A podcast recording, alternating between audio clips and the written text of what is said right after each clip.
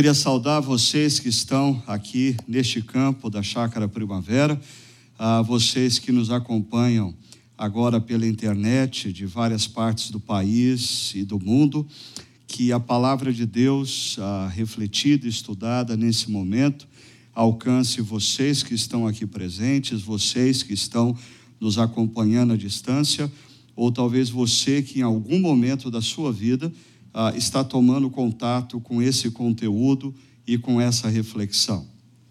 Bem, ah, aqui na nossa comunidade nós temos refletido sobre esse tema, reformando a vida e a cultura.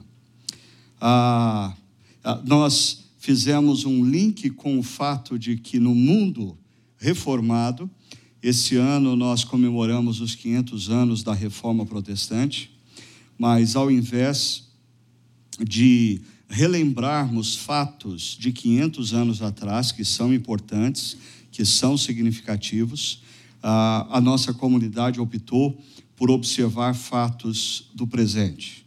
Qual é o momento em que a, a nossa igreja se encontra? Qual é a situação em que o nosso país se depara? Quais são os desafios para aqueles que se dizem discípulos de Cristo ah, no Brasil? No século 21, nesse exato momento da história. E para tanto, nós temos feito uso de um trecho de uma carta que o apóstolo Paulo, no primeiro século, escreveu a um grupo de cristãos que vivia numa cidade chamada Éfeso. Essa cidade era a maior cidade da Ásia Menor. Ah, e, como toda cidade, homens e mulheres inseridos nessa cidade estavam também inseridos numa cultura. Eles eram parte de uma cosmovisão, uma cosmovisão grandemente orientada por algumas atitudes como a violência, a mentira, a corrupção, a malícia. Mas a mensagem cristã chega nessa cidade num determinado momento. E quando a mensagem cristã chega nessa cidade, ela não chega como uma religião, como uma religião alternativa. Ela chega como uma mensagem que impacta a cosmovisão, gerando mudanças de atitude. Assim, homens e mulheres que entendem ah, quem é Jesus e o que ele fez na história, se rendem a Jesus e se tornam seus discípulos, inseridos nessa cultura da cidade de Éfeso, eles passam a viver uma contracultura com as suas atitudes. Eles passam a viver a, a, atitudes na direção da verdade, da mansidão, do trabalho, da edificação. Agora, Paul Freston, um amigo querido que tem caminhado com a gente, inclusive aqui na nossa comunidade, em um dos seus artigos, ele escreve o seguinte: a cosmovisão cristã mantém um equilíbrio entre a renovação individual, ou seja, a criação de pessoas novas em Cristo, e a renovação institucional, a criação de instituições e leis adequadas. Ambas são igualmente importantes e se fortalecem mutuamente, inclusive no combate à corrupção. Em outras palavras, a mensagem cristã que impacta a vida de um homem ou de uma mulher, primeiramente transforma a sua vida. Mas na medida em que transforma a sua vida, gradativamente, através das atitudes dessa pessoa, passa a transformar também a instituição na qual ela está inserida, a organização a qual ela pertence, a empresa na qual ela trabalha, e gradativamente transforma a própria cultura. A gente poderia entender isso claramente olhando esse gráfico. Ah, nós somos fruto daquela decisão maldita tomada pelos nossos primeiros pais. Quando eles rompem com Deus Criador, nós, seres humanos, nascemos, ah, já nascemos com a tendência ao mal. Ah, você já deve ter observado que quando uma criança nasce e começa a crescer, você não precisa ensinar absolutamente nada de errado para ela. Já vem no pacote. Né? é residente, é, é software residente. Agora, você já percebeu o trabalho que dá você ensinar para uma criança a fazer as coisas certas? Agora, quando o Evangelho invade as nossas vidas, ah, ele transforma o indivíduo. E o indivíduo transformado transforma o sistema. Ele passa a negociar diferente, ele passa a viver de maneira diferente, ele passa a viver com valores diferentes, ele passa a ser um médico que atua diferente, um advogado que atua de forma diferente, um professor que atua de forma diferente e gradativamente ele transforma o sistema. Hoje, nós vamos conversar sobre essa transformação na nossa sociedade ah, e nós vamos falar sobre ah, o o movimento entre a corrupção ao trabalho. Como nós, como cristãos, devemos nos engajar ah, em todas as áreas e esferas da sociedade, de maneira a contribuir com a ação poderosa de Deus através de nós, fazendo o impossível, fazendo de uma sociedade marcada pela corrupção, uma sociedade marcada pela excelência e pelo trabalho que gera bondade a todos à sua volta.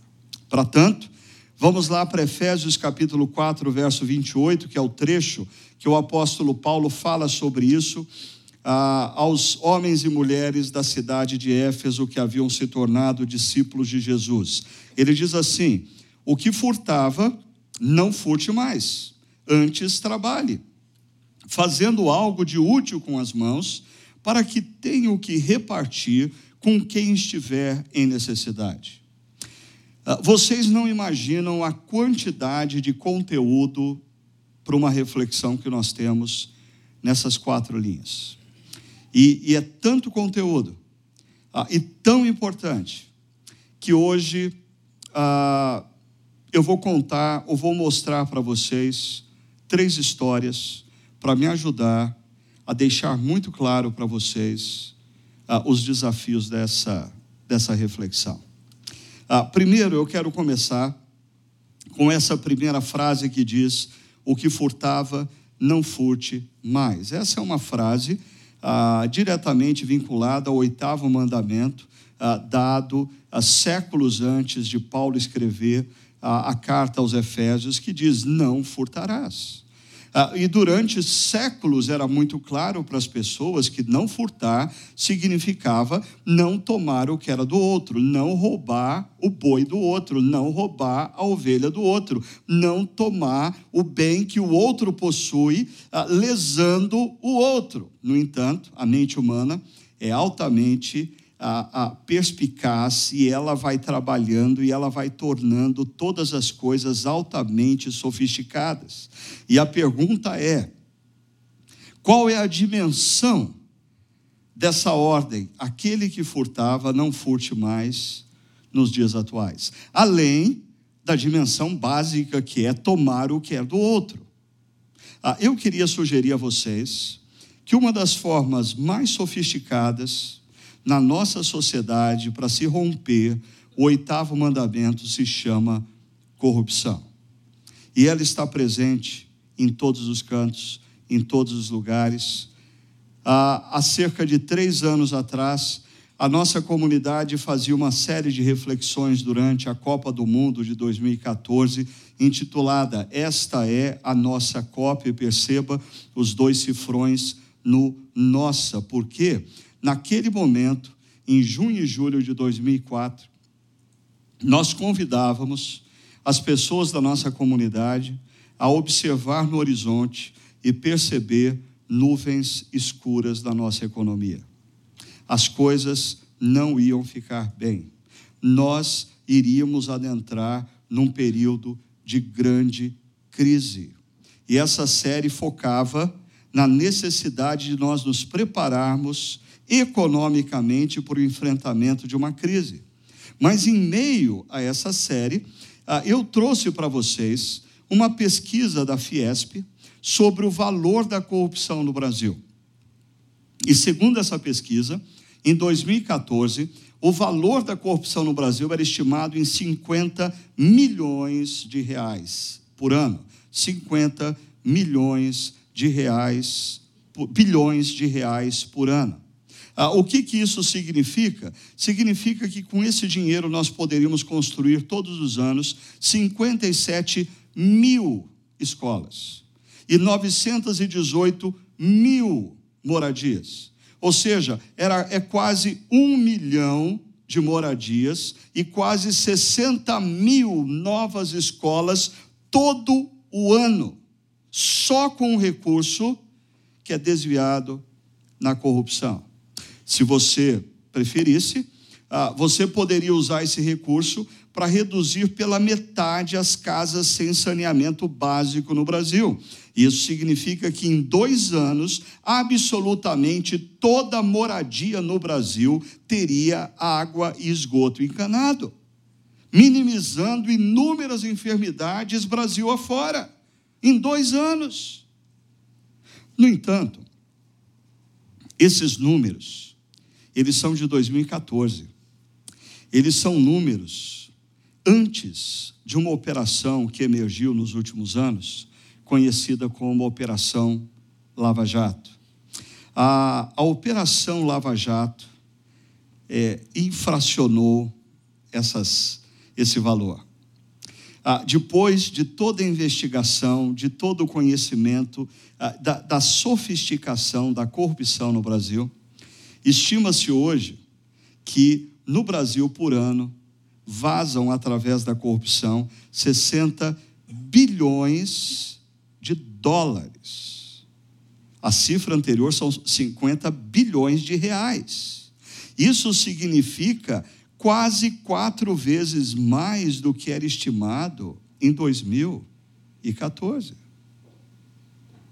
60 bilhões por ano que deveriam ir para a saúde pública, para que todos tivessem mais hospitais, para a educação, para que toda criança tivesse direito a uma boa escola, para as universidades, para que todos pudessem ter um curso superior e se dedicar a pesquisas, a, a infraestrutura do país, para que empresas pudessem competir com empresas no exterior, mas 60 bilhões de dólares vazam dos cofres público, públicos.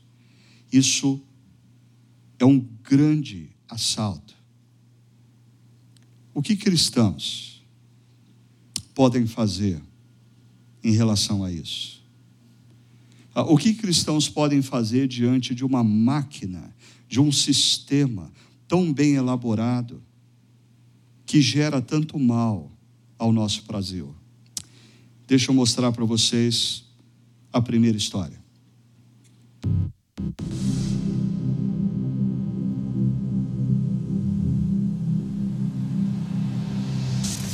Brazil, a federal inquiry known as Operation Car Wash is investigating accusations that as much as $3 billion was paid in bribes in a kickback scheme at the state-controlled oil giant Petrobras. Even in Brazil, a country with a long history of corruption scandals, Operation Car Wash is quickly becoming the biggest of them all. Hundreds of thousands of Brazilians are taking to the streets all across the country, calling for an end to corruption. The case is being led by 37-year-old federal prosecutor Deltan Delano, implicating a who's who of senior government figures, including senators, governors, secretaries of state, and even the president. When I first became a federal prosecutor, I wanted to stop this corruption, to help society, to improve Brazil. In our country, we can estimate that corruption drains $60 billion per year when we think about what we could do with this money, we could guarantee that the millions of people who do not have access to tap water or sewage system, they would have. In the first cases that I took on, I believed that I would achieve justice because I had a lot of evidence regarding serious crimes such as corruption committed by powerful people. But in each case, I experienced what all my colleagues all over the country experience our system does not work at all against powerful people. I decided not to give up, but I realized that I needed to change my line of combat. If we were to succeed in stopping corruption, we needed to change the laws of our country. When the Petrobras case appeared, God opened a window of opportunity for doing so. Our fight is a fight of David against Goliath. We are in a team of 20 lawyers against hundreds and hundreds of the best paid lawyers in our country. Our case is very public, everybody is watching us. We were gathering evidence that hundreds of politicians were involved with corruption. Hundreds. And they were very afraid, very angry at us. Each week they tried to destroy the case. They come with false accusations against the authorities, against the investigators, against the prosecutors and the judges. It was overwhelming, and I thought about giving up. I was thinking, the system is so corrupt and so evil. Is good ever going to prevail? However, I live out of my faith, and from my Christian point of view, I should not give up. I should persevere. I believe that you are not only responsible for what you do, but for the good that you don't do. And I was in a position of influence in which I could make the difference. I will continue doing this work, whether we win or lose, because it's the right thing to do. We need to continue this case and to find ways to change the system so that we can have a better Brazil with less corruption and less impunity we have to do the best that we can at this moment.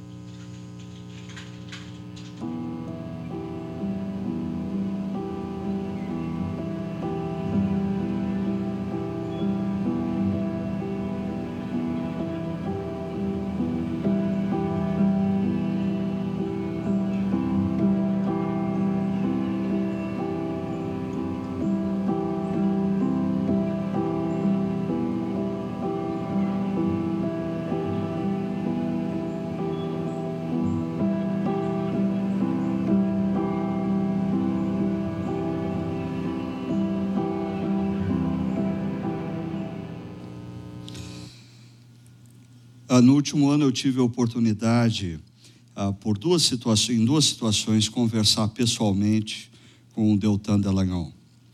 Ah, e duas coisas me chamaram muito a atenção na vida dele.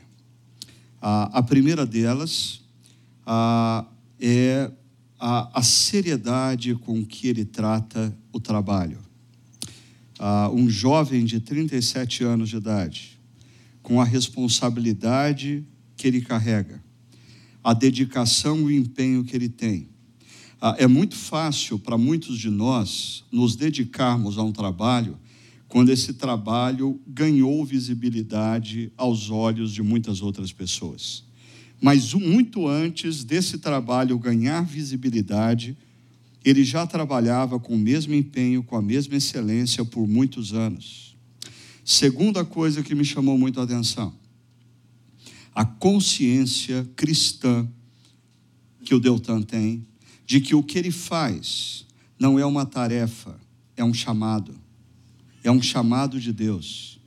Deus o chamou para usar capacidades e habilidades para a promoção dos valores do reino na sociedade. Agora, ah, no último mês de agosto, nós tivemos a conferência de plantadores de igreja aqui ah, ah, em Campinas e o Deltan esteve lá fazendo uma das palestras. E ele reservou os últimos dez minutos da palestra dele para um momento muito interessante, aonde ele convidou o pastor da igreja dele para estar ali e falar um pouco no final da palestra dele. E aí, o pastor subiu e, dentre algumas coisas que ele disse, uma coisa que me chamou muita atenção. Ele disse assim: Olha, a nossa igreja local, a igreja na qual Deltan cresceu como criança, participando do Chakra Kids dele, participando do ministério de adolescentes e se tornou o profissional que se tornou.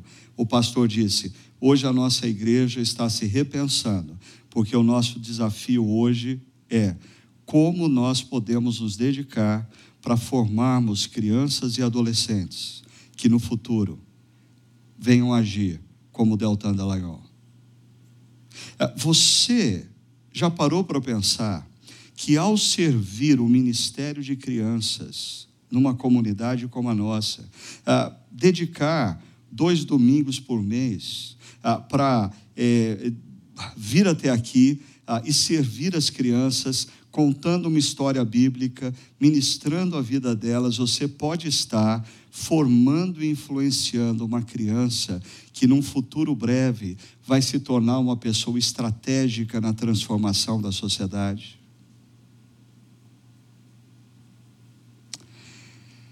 Secretário-geral ou ex-secretário-geral das Nações Unidas, Kofi Annan, diz o seguinte: a corrupção fere o pobre desproporcionalmente. Eu queria chamar a sua atenção para essa palavra, desproporcionalmente, porque a maioria de nós aqui, pessoas que pertencem a uma classe média, a, a, a corrupção gera em nós indignação.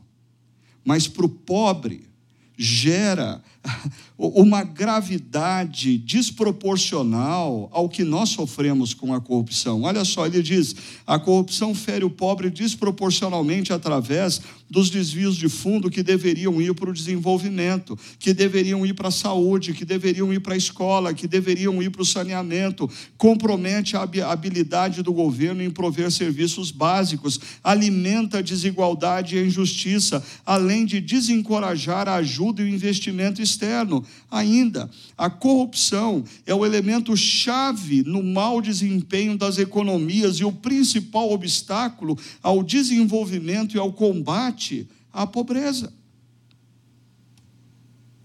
A corrupção é uma dessas formas contemporâneas, sofisticadas de lesar o próximo e lesar gravemente o próximo.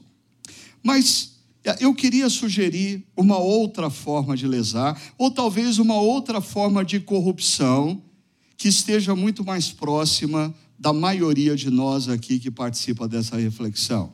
Eu queria falar um pouquinho com vocês acerca da nossa própria relação com o trabalho. Como nós vemos o trabalho e quanto nós nos dedicamos ao trabalho e o quanto nós buscamos a excelência no trabalho que nós fazemos. Mas antes, eu queria mostrar para vocês uma pesquisa. Como esse assunto que eu vou tratar agora, nos próximos minutos, é um tanto quanto delicado e você pode ficar assim meio chateado comigo com algumas coisas que eu deveria falar, eu vou fazer diferente. Eu vou apresentar uma pesquisa feita entre trabalhadores norte-americanos, ok? Aí você pensa ah, se os trabalhadores brasileiros são mais ou são menos. Ah, eu vou, eu vou mostrar números desses trabalhadores norte-americanos, porque eles são altamente complicados. Concordam comigo? Eles são complicados. Então veja só, numa pesquisa ah, realizada ah, nos Estados Unidos, 37, ah, ou trabalhadores admitem que cerca de 37,5% do tempo deles no trabalho são dedicados a atividades não relacionadas ao trabalho. Esses trabalhadores norte-americanos são complicados, eu disse, né? 37,5% do tempo deles de trabalho são dedicados a atividades que não fazem parte do trabalho.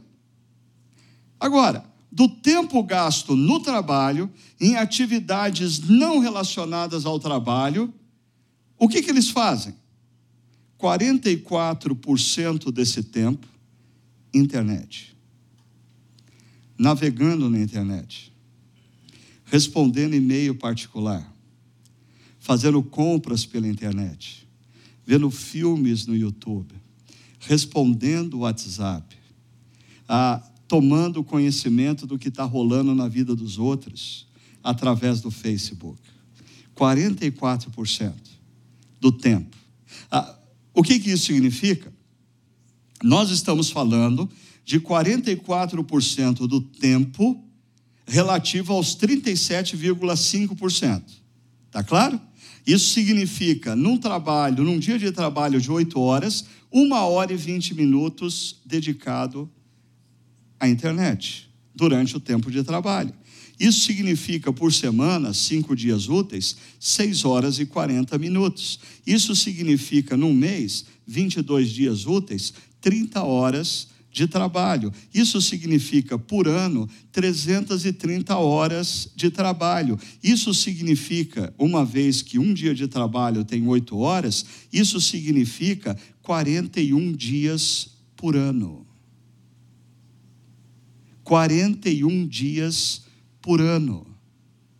Que o indivíduo deveria estar se dedicando para cumprir um trabalho, para fazer com excelência, para fazer melhor, para buscar eh, novas formas, para inovar, para aperfeiçoar. Mas durante 41 dias no ano, e eu estou calculando o ano só 11 meses, porque esse trabalhador tem direito a 30 dias de férias, afinal de contas, ninguém é de ferro, né? 41 dias. Ah, mas o que, que ele faz ainda no outro, no restante desse tempo? 23,4% ah, do tempo, bate-papo. Aquela coisa assim, ah, vou tomar um cafezinho e chega na frente da, da garrafa de café ou da máquina, encontra um amigo, e aí, como é que foi? Você viu o jogo ontem? Ah, tal. Você vai no jogo essa semana? Ah, tal. O que aconteceu? E aí, ah, fica batendo papo. Isso significa por dia 42 minutos. Puxa vida, o que significam 42 minutos ah, em oito horas de trabalho? Ah, por semana, isso significa três horas e meia de trabalho. Por mês, isso significa 15 horas e 45 minutos de trabalho. Por ano, 11 meses, isso significa 173 horas e 25 minutos de trabalho. Isso significa, por ano, 21 dias de trabalho.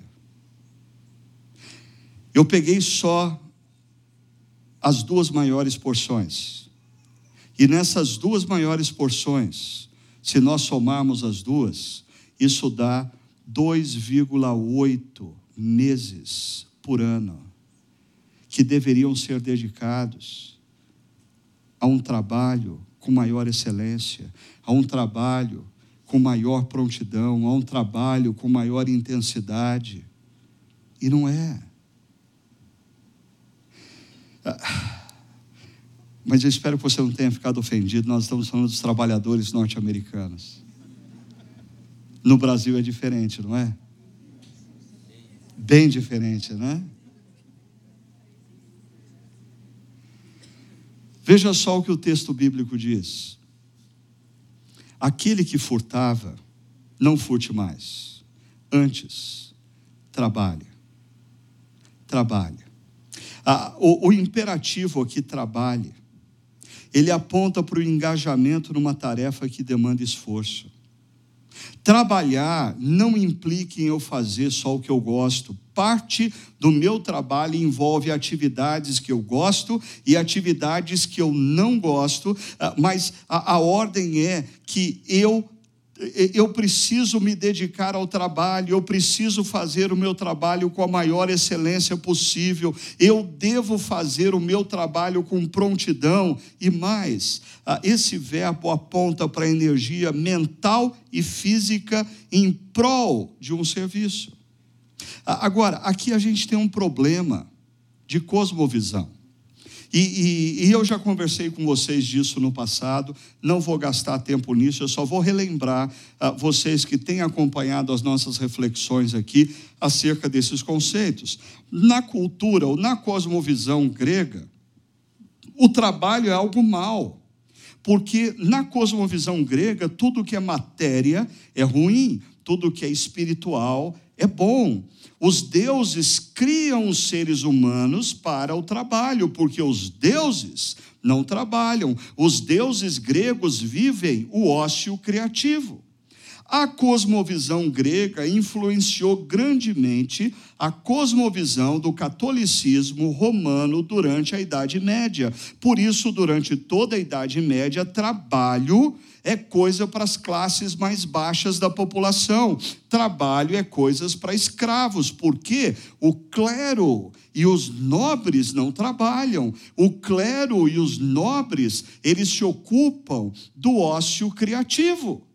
E é dessa cosmovisão do catolicismo medieval que ah, vêm os nossos colonizadores ah, e que semeiam a cultura brasileira. Os nossos colonizadores, assim que chegam aqui, já procuram pegar o índio para trabalhar e, posteriormente, os negros para trabalhar, porque o trabalho não é algo digno, o trabalho não é algo bom, o trabalho é um castigo decorrente do pecado. Por isso, nessa cosmovisão, você deve se livrar do trabalho o quanto mais cedo possível. E se implementou na cultura brasileira que trabalho é algo, é um mal necessário. Você precisa do trabalho para se sustentar, mas pega leve, procure atalhos, faça o que você tem que fazer com o mínimo esforço, porque o importante é você ter o dinheiro no final do mês, não importa a qualidade do seu trabalho. E assim que você conseguir juntar dinheiro suficiente, contrate alguém para trabalhar para você e entre no grupo do ócio criativo. Os deuses gregos, o clero ou os nobres medievais essa é a nossa cultura. Hoje, nem tanto, devido ao sucateamento da, da, instituição governamental, mas por muitos anos no Brasil, o sonho de um jovem era fazer uma faculdade, fosse ela qual fosse, não importava qual fosse a faculdade, porque ele só precisava do nível superior para prestar um concurso público. E aí ele se tornava funcionário público e ele ia ganhar muito bem, mais do que a média no Brasil, e ele ia trabalhar bem menos, ah, e ele ia não só bem menos no dia a dia, mas bem menos nos anos para aposentadoria, porque depois de 25 anos ele se aposentava e ele ia viver com um salário integral. O que está por detrás dessa cultura? O trabalho é algo ruim. O trabalho é algo ruim, você deve procurar meios, atalhos para ganhar o mesmo dinheiro ou mais trabalhando menos. E essa é a semente da corrupção na nossa nação. O dinheiro derivado da corrupção é dinheiro que não vem de trabalho, é dinheiro que vem da esperteza, é dinheiro que vem dos atalhos. Mas a cosmovisão bíblica, muito bem salientada por Timothy Keller, nesse livro Fé e Trabalho, esse é um livro que você tem que ler antes de morrer, ok? Ou melhor, esse é um livro que você tem que ler antes de se aposentar, porque depois que se aposentar não vai servir para mais nada os conceitos desse livro, certo? E o Timothy Keller, ele faz uma citação de Robert Bellar, uma citação do livro Habits of the Heart. E olha só o que o Robert Bellar diz. Uma das esperanças para a nossa sociedade, presta atenção, uma das esperanças para a nossa sociedade fragmentada é a redescoberta do conceito de que todo Qualquer trabalho humano não é simplesmente uma tarefa, mas um chamado. É um chamado. Alguém me chamou para fazer o que eu estou fazendo nesse exato momento. O que eu estou fazendo aqui, eu não estou fazendo por vocês, eu não estou fazendo pela comunidade, eu estou fazendo porque alguém me chamou para fazer isso e por isso eu procuro fazer com a maior excelência possível. Eu procuro me dedicar ao máximo. Eu não limito as horas de estudo e as horas de preparo de uma reflexão, porque eu não faço isso para você nem para a comunidade. Eu faço isso para quem me chamou.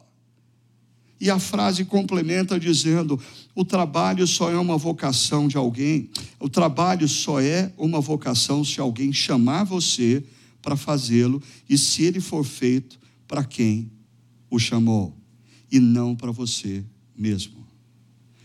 O trabalho só é uma vocação quando você ganha consciência, como nós mostramos na história do Deltan Delayon de que aquilo não é uma tarefa, é parte de um chamado.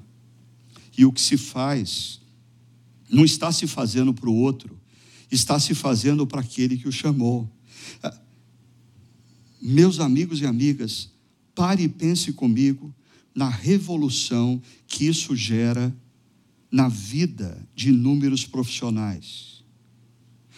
Médicos que atendem o setor público, professores que dão aula para crianças da periferia tantas outras frentes, funcionários públicos, funcionários de empresas. Ah, imagina a revolução se nós começássemos a olhar para o trabalho não mais como um mal necessário, não mais como algo que eu tenho que procurar os atalhos para fazer menos e ganhar mais, mas começar a ver o trabalho como fruto de uma realização e a maior realização que o trabalho traz não é o salário do do mês.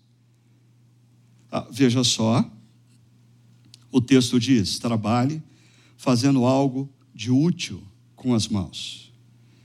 A maior realização do trabalho é você saber que por causa do seu trabalho, pessoas estão mais felizes. Por causa do seu trabalho, pessoas estão mais saudáveis. Por causa do seu trabalho, pessoas estão mais conscientes por causa do seu trabalho, pessoas foram transformadas, famílias foram transformadas, vidas foram transformadas. Essa expressão, fazendo algo de útil, ela aponta para o fato que a natureza do nosso trabalho, bem como o resultado do nosso trabalho, precisa ser moral e socialmente bom. Existem determinados tipos de trabalho que, quando você se torna discípulo de Cristo, você não tem mais como continuar fazendo aquele trabalho. Porque ele não é na sua natureza moral e socialmente bom. Mas existem inúmeras frentes de trabalho que, na sua natureza, é bom mas pela nossa falta de consciência do que é o trabalho, ele não tem sido bom socialmente, ele não tem gerado utilidade na transformação, na bênção de pessoas ao nosso redor. Martinho Lutero diz: quando trabalhamos, somos os dedos de Deus, os agentes de seu amor providencial aos outros. Deixa eu transformar esse conceito numa história, para você entender um pouquinho melhor do que eu estou falando. Presta atenção na nossa segunda história de hoje.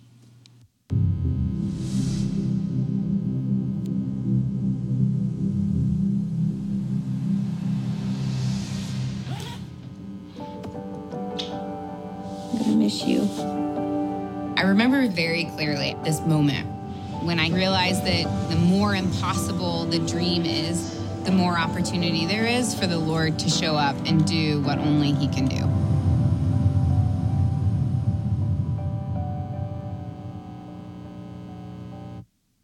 I had studied journalism, and throughout my time in university, I became more interested in social justice issues. And I was like, well, I know how I could do this. Ever heard of Nick Kristof? Journalism plus social justice? Like, here we go.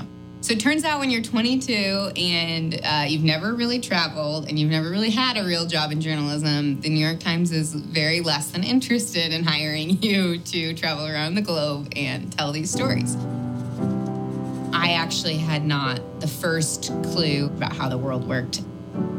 But the Lord had laid something on my heart. I felt this call.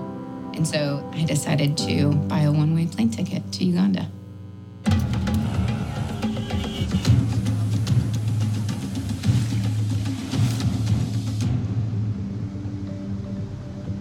I got connected to Cornerstone Leadership Academy, this incredible two year college prep program for the brightest young women in the country, where they had come from and what they had overcome to just be sitting here at this high school just humbled and challenged me. These young women were facing this nine month gap between high school and university.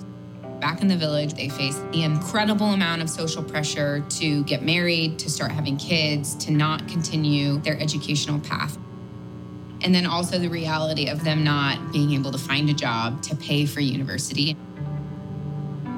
All of this energy to really become change makers and leaders in Uganda um, could really dissipate all of a sudden those massive social justice issues became 25 faces in a very specific problem. I knew that we needed to create jobs. One of my friends from back home actually suggested, What about those strappy, funky sandals that you made in college that everybody loved? So I went to the school and I hired three young women, Mary, Mercy, and Rebecca, and I showed them how to make these sandals. And I said, if you make these sandals for the next nine months, I promise that you'll go to university in the fall. A few months later, I headed back to the US and started selling sandals out of the back of my car. By the end of that summer, we had sold enough sandals to send Mary, Mercy, and Rebecca to university.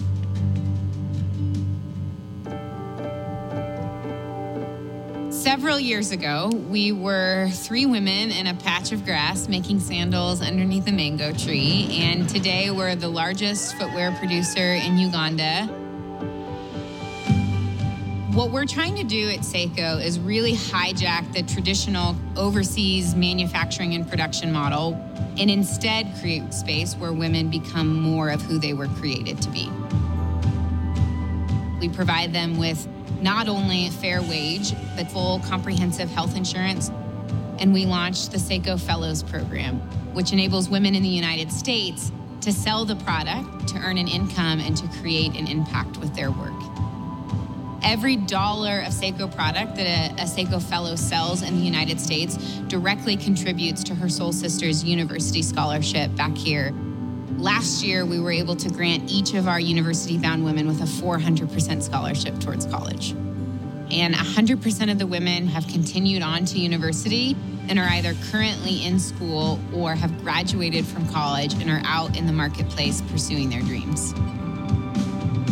I am shocked at how many people go through life without having someone look them in the eye and say, You are awesome, you are bold, you are smart, my company will be better, my community will be better if you will be a part of it.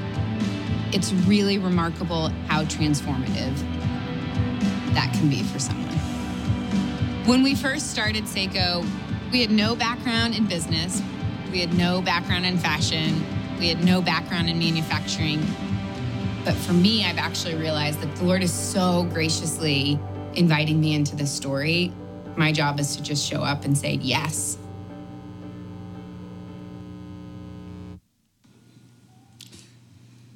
Você ainda acredita que a maior recompensa que o trabalho lhe proporciona é o salário? Se você passar a sua vida acreditando que a maior recompensa do trabalho é o salário, você vai chegar no final da vida e vai se arrepender grandemente de ter vivido. Porque você vai olhar para trás e vai perceber que o seu trabalho não gerou absolutamente nada na vida das pessoas, na sociedade na qual você está inserido essa jovem mãe estudou jornalismo e nunca trabalhou como jornalista. Mas percebeu uma possibilidade de fazer um trabalho que, que queria reverter em benefícios para a comunidade, para as pessoas. E esse trabalho tem transformado vida de mulheres em Uganda. Veja como termina o nosso texto do verso 28. Aquele que furtava, não furte mais, mas trabalhe fazendo algo de útil com as mãos, para que tenha o que repartir com quem estiver em necessidade. A maior recompensa do trabalho não é o salário. A maior recompensa do trabalho não é o dinheiro. No entanto, Deus pode te proporcionar meios de você não apenas ter um trabalho que gere benefícios para as pessoas, como também gere recursos financeiros para você. Ah, e a pergunta é: o que você pode e deve fazer com o excedente dos recursos financeiros que Deus coloca na sua vida? Ah, por que trabalhar e gerar riqueza? A nossa cultura diz o seguinte: nós devemos trabalhar e gerar riqueza para acumular o máximo para se viver bem. Trabalhe, ganhe dinheiro, junte, invista bem, trabalhe mais, ganhe dinheiro, junte mais, trabalhe mais, e se aparecer uma oportunidade de você trabalhar não oito, mas dez horas, com tanto que dê dinheiro, faça isso. Se for para trabalhar 12 horas, faça isso, junte dinheiro. Se arrumar um trabalho da meio-dia, eh, da meia-noite às seis da manhã e te dê dinheiro, faça isso, junte dinheiro, junte dinheiro, junte dinheiro e viva bem, porque você tem o direito de, de ir no restaurante mais caro da cidade, gastar dinheiro uh, uh, num, num, num, num almoço de domingo domingo, beber o vinho mais caro, você tem o direito de andar com os carros mais caros, de fazer as viagens mais caras. Mas existe uma outra opção. Você entender que o trabalho e o excedente da riqueza gerada te proporciona liberdade para você ser generoso. Eu me considero uma pessoa privilegiada porque ao longo da minha vida, Deus colocou no meu caminho algumas pessoas que me mostraram como é bom ser generoso. É, enquanto eu refletia sobre esse tema, é, me, me, ocorreu pelo menos três pessoas que, em diferentes momentos da minha vida, eu me relacionei com essas pessoas e eu vi, eu vi que essas pessoas usavam o excedente do trabalho, o excedente da riqueza gerada para abençoar pessoas, para investir na vida de pessoas, para proporcionar a outros o que esses outros jamais poderiam ter sem a ajuda deles. E duas coisas eu percebi na vida dessas pessoas. A primeira delas era a alegria e o prazer que elas tinham em fazer isso. E eu comecei a perceber e imaginar de que esse negócio de você ser generoso, de você dar, de você investir no outro, de você contribuir com o sonho do outro, de você contribuir com o prazer do outro, é um negócio que vai gerando no seu coração um prazer que consumir o seu salário com você mesmo não pode te oferecer. Segunda coisa que eu percebi na vida dessas pessoas me parece que quanto mais elas davam, mais elas recebiam. E mais elas davam. E mais elas recebiam. E mais elas davam. E mais elas recebiam. Em toda a minha vida, eu não conheço a história de uma pessoa sequer altamente generosa que ficou pobre porque era generosa. Parece que pessoas generosas Deus confia mais e mais a elas, porque Deus vê que elas estão usando o excedente da forma como Ele quer que o excedente seja utilizado. Mas aqui a gente tem alguns problemas. O Andy Stanley, uh, nesse livro, How to Be Rich, e todo mundo gosta do título, Como Ser Rico, e você pode, uh, se você domina o inglês, a série de mensagens do Andy Stanley sobre isso está disponível lá no site dele.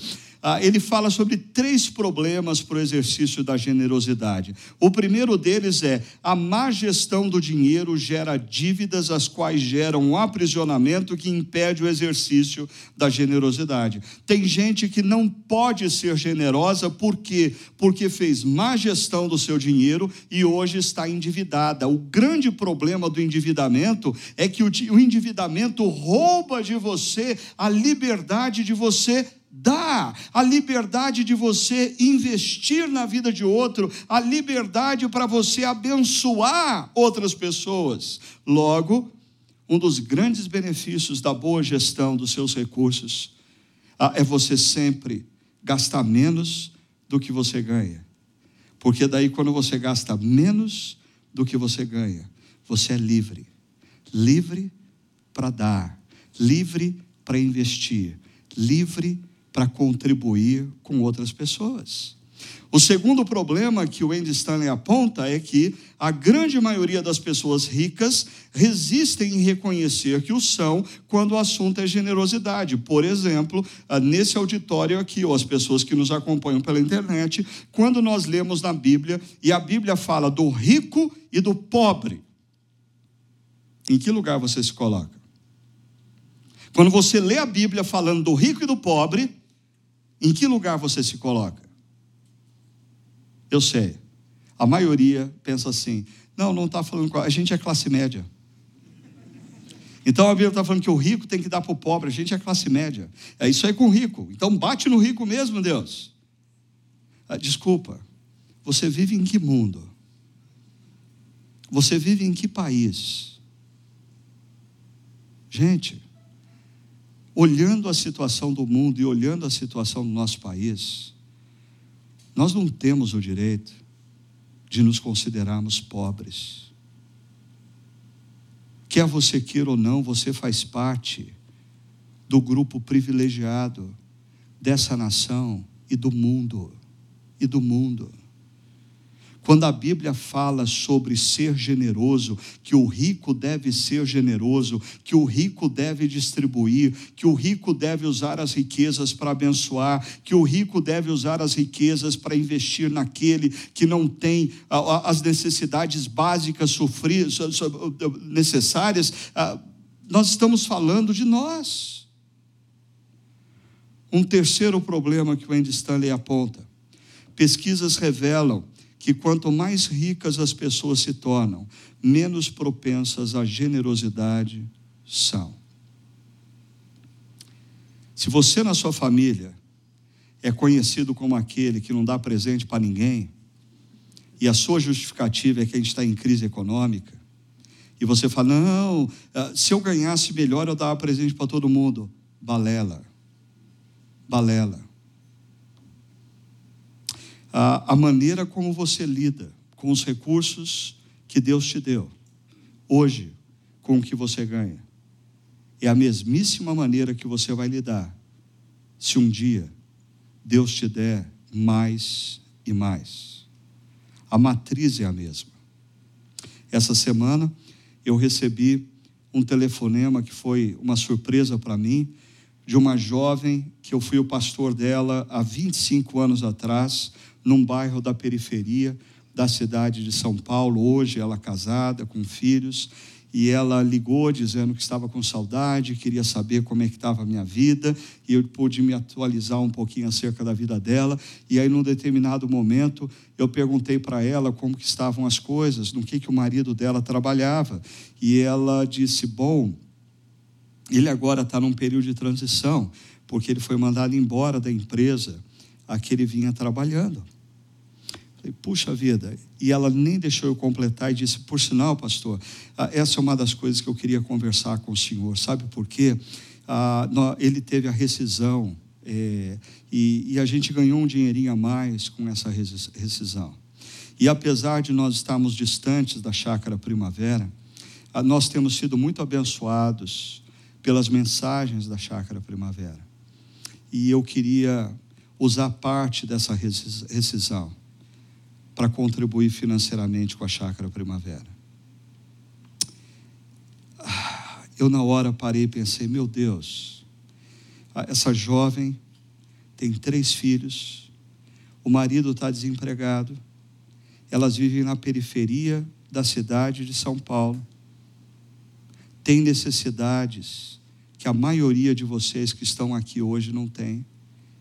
E ela dizendo para mim que quer contribuir eu pensei, esse negócio de ser generoso não está conectado à quantidade de dinheiro e de recursos que uma pessoa tem. Essa questão da generosidade está conectada a uma decisão do coração de abençoar outros, de usar os recursos que Deus nos dá para abençoar outras vidas e fazer diferença em outras vidas. Ah, mas a questão é que, e nós que temos muito mais? Como nós temos feito uso do excedente que Deus tem nos dado, como nós temos administrado os nossos recursos. Nós temos administrado os nossos recursos de uma forma que nós tenhamos, que nós venhamos a ter excedente para poder abençoar outros. Existe um filósofo contemporâneo muito conhecido da moçada que já disse o seguinte: com grandes poderes vem grandes responsabilidades. Alguém sabe quem disse isso? Hã? Uncle Ben, do Homem-Aranha. O tio do Homem-Aranha. Agora, por que, que eu trago essa citação nesse momento? Porque o criador do Homem-Aranha no primeiro quadrinho, onde ele coloca essas palavras nos lábios do Uncle Ben, ele tem um verso bíblico em mente. Ele diz que ele foi inspirado nessa frase com um verso que se encontra em Lucas capítulo 12: A quem muito foi dado, muito será exigido, e a quem muito foi confiado, muito mais será pedido. Deixa eu mostrar para vocês a última história dessa noite a história de um microempresário, um homem que luta lá para manter a, suas empresas, a sua empresa, e que num determinado momento da vida, ele ah, já tem assim, com os seus recursos, a segurança para os próximos 30 anos de aposentadoria. E ele já está planejando a aposentadoria. Só que uma conversa vai mudar o rumo da vida dele e todos os recursos destinados à aposentadoria vão ganhar uma outra direção. E toda a comodidade na administração da sua empresa vai ser revertida em muito trabalho, em muita pesquisa, em novas frentes para abençoar outras pessoas. Dá uma olhada nesse terceiro vídeo.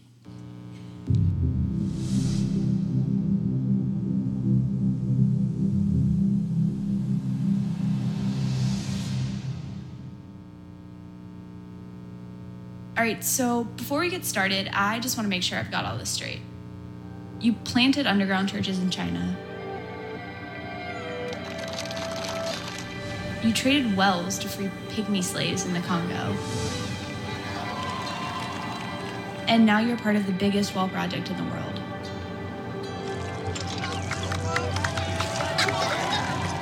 And you did all of this out of your small pump shop in Oklahoma. How did all this happen? It's a long story.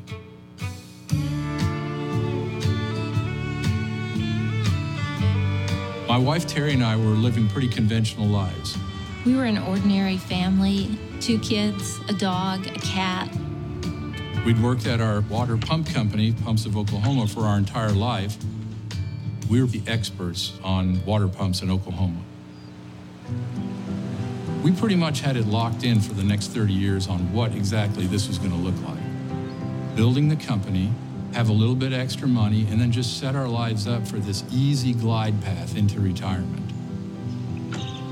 One day, one of our customers came into the shop. He said, Well, I just flew in from Taiwan. And I said, What were you doing in Taiwan? He goes, Well, I was planting churches. And in the most sanctimonious voice and tone that I could muster, I said, Well, I'd like to go on a mission trip sometime, knowing that I really didn't want to go on a mission trip ever. And he said, So, Dick, you have solar powered pumps. We could go into mainland China and then we could go plant churches and we could end up getting water to these people. It's scaring the heck out of me right now because I don't want to go to China and plant churches. I was just saying that because that's what church people do. Four months later, I'm in southern China in a really remote village. We're able to install two solar pumps where they've never had running water to see what happens when people get clean water, where little girls can go to school because there actually is sanitation facilities at their school, transforms the whole community. When Dick got back, it was obvious that there was so much need in the world. God had placed us where we were in the kind of business that we were in. We knew that it wasn't accidental. From that point on, the safe, easy glide path to retirement wasn't going to be there. So after one of our trips, we determined that solar pumps were too high tech. We needed to invent a new type of hand pump. And so I thought of my old college roommate, Steve. And I hadn't talked to him in probably two years. I came in Monday morning, checked my voicemail, and it's Steve. And he goes, Well, my pump went out in my granite shop. And I go, Well, forget that. I've been to China three times. I've been to Sierra Leone. I need help inventing a hand pump. We met for lunch, and I told him it had to be able to pump water 80 to 100 feet deep, be built in country, less than $100 in cost. And oh, by the way, I needed it in three months. And he goes, Yeah, I'll start tomorrow. So Steve finds a drawing from Leonardo da Vinci from 1498. Couple days later, he finds a patent from England from 1675.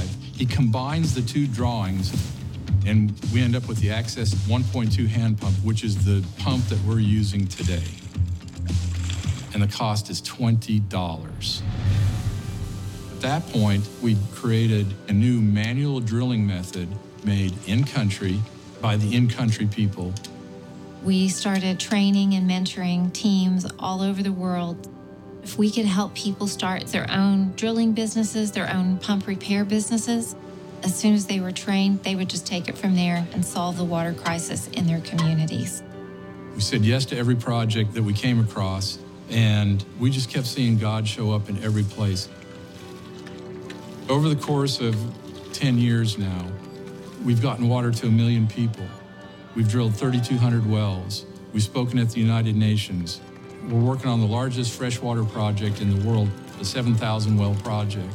We've been to 32 different countries. We have 350 business partners that we work with around the world every single day that get up and start drilling wells so they can feed their families, so they can be the solution to their own village's problems. Quite often, we ask ourselves, how did we get here? It all started just with saying yes to the things that were right in front of us, that are in our everyday life. The only reason it works is because God makes it work. He takes the little that you have and makes it much.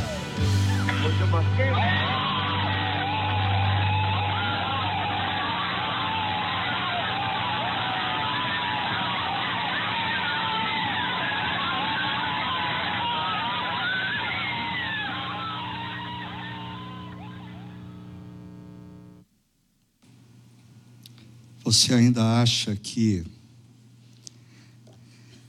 o salário é a maior recompensa para o trabalho?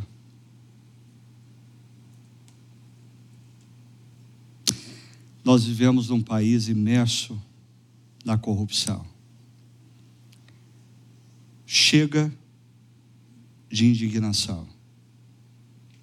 Indignação não, não muda a situação. A gente precisa ter atitude.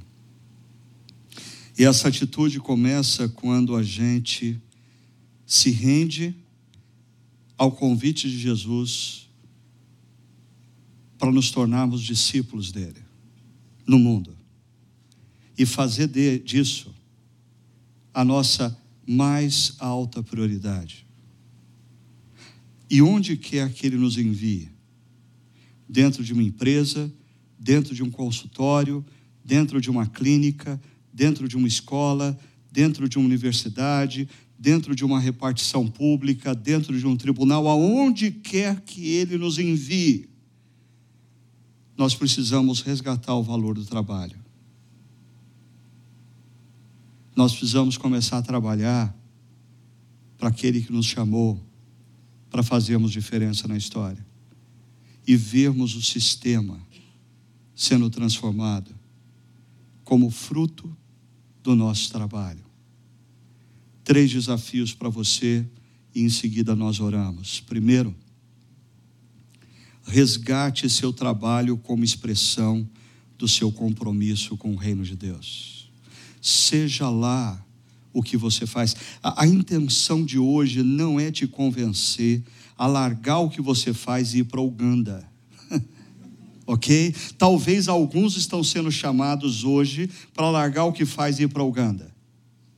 Mas a grande maioria de vocês o, o que eu quero gerar com essa reflexão é que você, amanhã, acorde pela manhã com mais entusiasmo e faça o que você tem que fazer com excelência, com alegria e pensando em formas de transformar o seu esforço em bênção para o outro.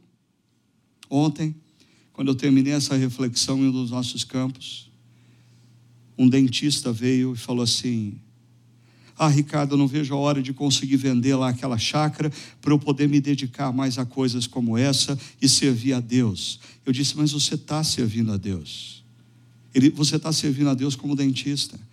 Ele disse: Eu sei, eu atendo algumas pessoas de graça lá no meu consultório, mas eu queria fazer isso é, todos os dias. Eu falei assim: Não, não, você não entendeu a coisa. Quando você acolhe um paciente, faz um tratamento eficiente, faz com excelência, cobra um preço justo, você está abençoando uma pessoa.